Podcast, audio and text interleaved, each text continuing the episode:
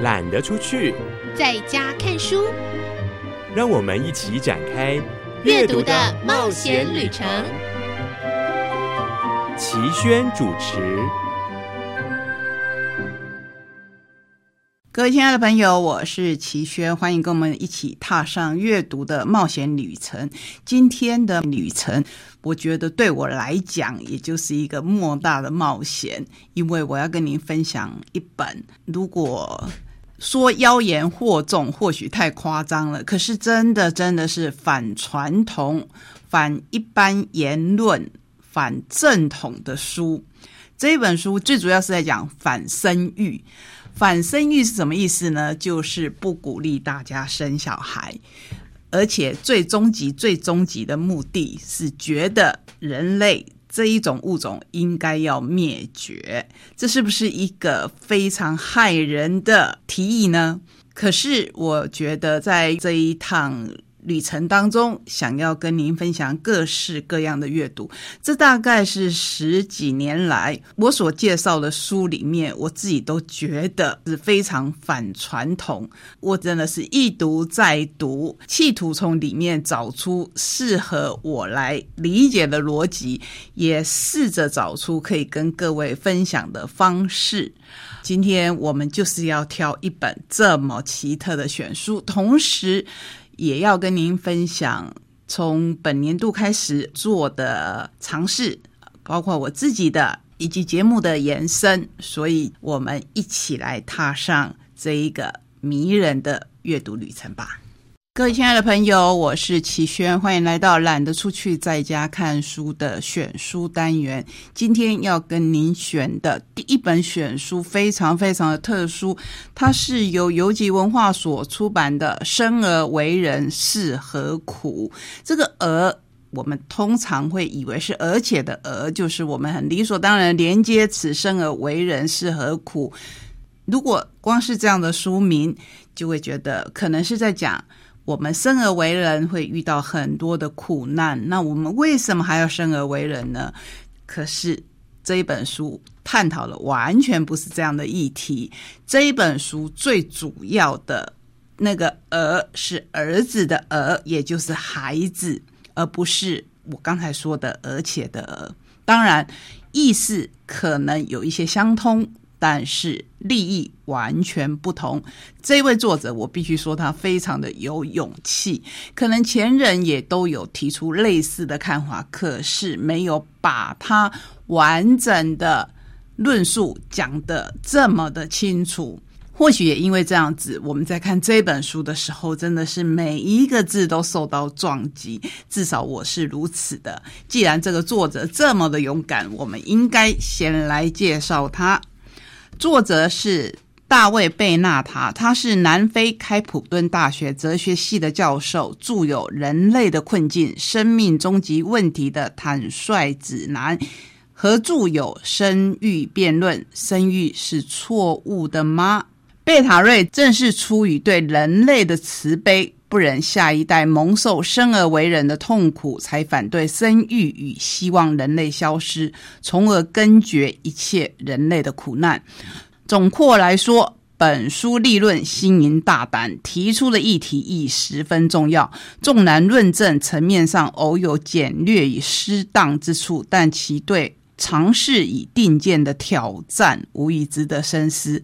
哪怕各位阅后不尽同意，相信也不会觉得枉然。毕竟哲学的可贵，并非给予答案，而在有意义的发问。四次中文译本面试，能让华文世界的朋友以熟悉的语言一同思考此等重要的课题，绝对是广大读者的佳音。这是香港中文大学哲学系高级讲师郭伯年所做的推。荐序，还有另一位是我们国内阳明交通大学心智哲学研究所副教授林应彤，他写的推荐序，在台湾出版这一本书有其微妙和有趣之处，肯定会出现这样的反应：台湾出生率已经够低了，居然还出这种劝人不要生小孩的书。不过，也许正是因为公众都将注意力放在生育率上，反而更适合或需要反申论的观点。好的哲学作品具备的价值，往往是包含诸多面向的。本书提出发人深省的反申论主张，不仅提供读者反思自身生命价值的素材。也深化了生命重大抉择的考量。书中的议题直接我们身为人出世活着的核心意义，值得你我被此书挑战和刺激一番。我非常同意这一位推荐人他的说法，就是非常值得被挑战跟震撼一下。这一本书我贴了好多的便利贴，因为真的是一看再看。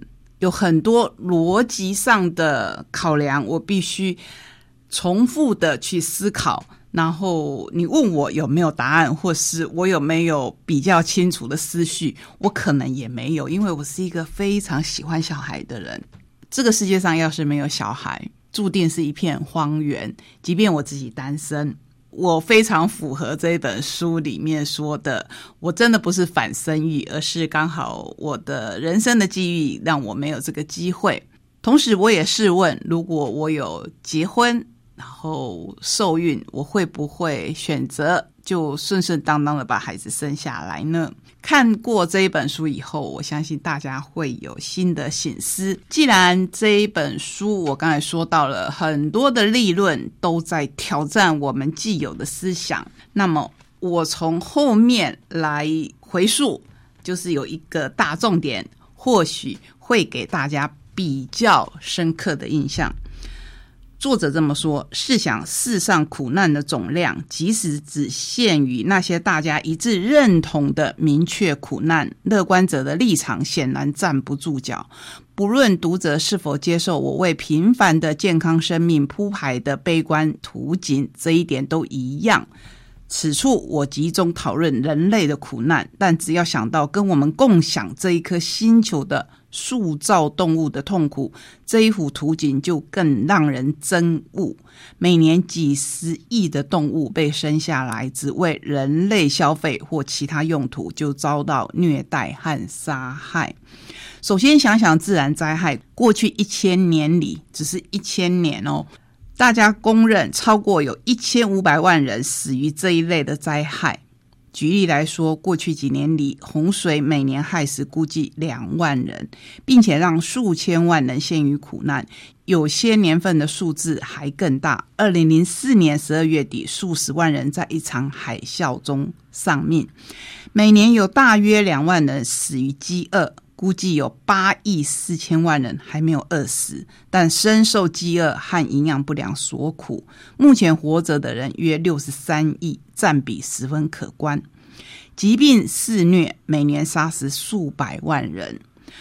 我们也不用提书里面讲到了过去所有的瘟疫，光是这三年的 COVID-19，应该是让我们很有感。除了大型的瘟疫以外，如果我们把其他传染病加总，会得到每年一共近一千一百万人死亡，死前还有一段折磨好受。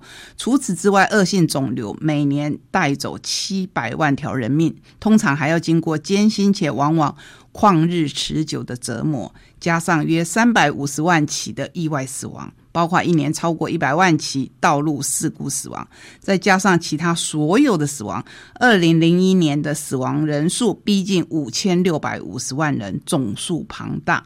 一集每分钟有超过一百零七人过世，死亡人数随着世界人口的增长而增加。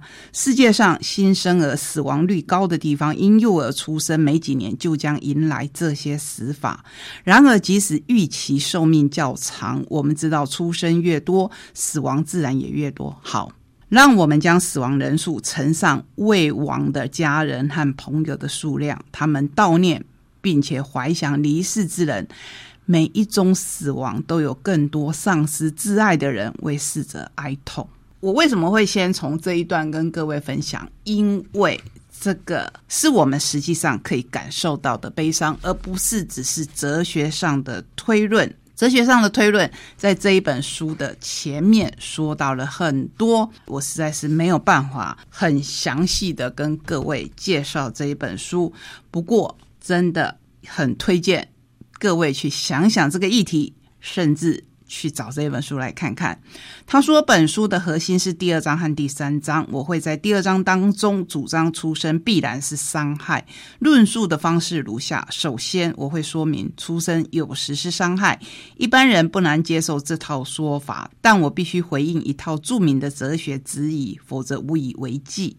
出生必然是伤害的论证可以摘要如下：好事。和坏事都只会发生在存在的人身上。然而，好事和坏事之间存在着至关重要的不对称。一即没有坏事，比如痛苦，就是好的。就算没有人来享受这一项好处，没有坏事仍然是好的。反观没有好事，譬如快乐的感觉这一件事情。它不见得是一件坏事，除非你从某人身上夺走它，不然没有好事，不见得是件坏事。你会觉得这个哲学论述实在很拗口，对不对？所以需要一看再看。那关于他说的重点，为什么出生在世永远是伤害？关于未来可能出生的人，有一种假设在文献里很常见，那就是在所有条件等同的情况下，既然好坏相抵之后，生命会是好的，那么把人生下来就不能说是一种过错。这一项的假设又依赖着另一项假设，那就是人被生下来，只要此人前景光明，那么对这个人来讲就是一种利益。可是真的是这个样子吗？坏事理所当然会发生在所有人的身上，没有人一辈子一点点苦都没有吃过，更不难想见数百万人过着贫困的生活。有些人大半辈子都带着些障碍过日子，有些人侥幸豁免于贫困或障碍，但我们大多数人一生当中仍然会有健康不佳的时期，期间身心往往备受煎熬，即使大限当前，也不会少受折磨。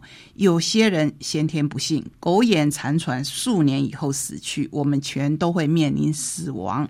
当然，你会说有生必有死，可是这边强调的是说，如果你看到这一本书了，如果你听到这项理论了，表示你已经是被生下来的人。那么这一本书主要在说的是，你还要选择继续生育吗？极端之处甚至在于，你要在胚胎成型的时候，当他还不是婴儿。不是胎儿的时候，如果你赞成人不被生下来才是对的，那么尤其是女人可以有权利终止这一项事情。所以这本书真的是充满了争议。生而为人是何苦？我真的非常推荐各位来看看这本书。我自己之后应该也会一看再看，避免这一种苦难，就是希望它不曾存在。终极目标是什么呢？终极目标是人类这种物种要从地球上消失，可能是对地球最好的。那么其他有知觉的动物呢？或许也是吧，但就不是本书主要在集中讨论的重点了。这是一本非常非常奇特的书，不管你赞不赞同他的理论，不管你接不接受这样的想法，我相信它必然可以带来冲击性的思考。好，我们休息一下，缓和情绪。我们要介绍第二本选书是大块文化所出版，作者是黄婷，书名叫做《一直走就不怕孤独了》，英文的书名叫做《一趟跟自己的旅程》，跟自己。在一起是非常重要的一件事情，在我们人生当中，如果你是一个很害怕孤独的人，大概面对这个题目会有一点点却步。可是人能够避开这样的时刻吗？其实人是孤独的来，人也会孤独的走。在这一段旅程当中，我们还是要有诚实面对自己的时候。忙碌的都市，迂回的体制，长期生活在如此复杂的环境之中，难免有时我们会迷失自我。为了清理时间遗留在身上的尘埃，旅行音乐作词人黄婷选择出走，将自自己沉淀于旅行，任由世界尽头的风景洗涤，在纯粹洪荒的。环境里头，他远离的生活，却找回了人生。本书以四种视角引领读者攀登圣母峰基地营，悠游玉空河，远赴南极，横跨俄罗斯。在每一段记录之中，除了有对各种风土民情的细腻描述之外，也有作者对自身生命的深刻省思。无论是没有长途旅行经验，但渴望一探旅行的意义的读者。或者是在自己的岗位上蠢蠢欲动，正在等待下一次机会到来的旅行症患者，都可以从这本书里面得到指引或者指引。这其实是四个不一样的字。第一个当然是指引你，你可以得到引导，看怎么样去这些地方。如果你不想到这些地方去的，至少可以指指你的引头。黄庭他是一个写字的人，一九七七年生于高雄市。寿山国中、高雄女中八四级、台大外文系、美国爱荷华大学电影理论研究所，目前混迹台北。十年后不确定在哪，写了一些歌词，相信有很多人是听过的。里面就是写这四段的旅程，当然这中间有他必须出走的理由。那这些出走的理由是什么呢？请你自己来看。我想要分享的是，中间有一段是深深打动我的，就是他在登喜马拉雅山的基地营的时候，段他说这是非常接近天堂的地方，其实也可能非常接近死亡。背夫约六十来岁，在工作时心脏衰竭，来不及急救就停止了呼吸。为什么这样的年纪还要从事这么辛苦的工作？我在心中这样问，却也知道这问题可比何不食肉糜，就是晋惠帝说的“为什么不吃肉”蛮像的。为了生活，哪有选择？几个人围在那再也无法动弹的身躯，向导说他们在准备将他背下山，而我们的步伐也没有停下来，只是路过，侧头看了几眼，继续往前。这种事常发生吗？我问。向导说没有，只是年纪真的稍大。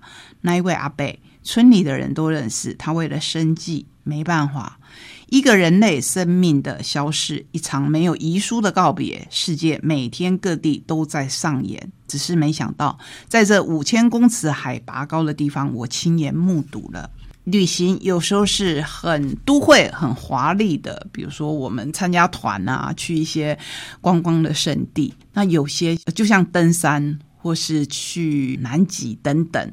是比较不一样的。这本书除了他的散文记录以外，还会有他写下的类似歌词的文字，我觉得非常的优美。同时搭配上，他会在每个地方寄一张明信片给日后可以收到的自己。经过了痛苦的、痛快的，我是清醒的。下一段路途，每一步心安理得。经过了最好的、最坏的，我都会记得。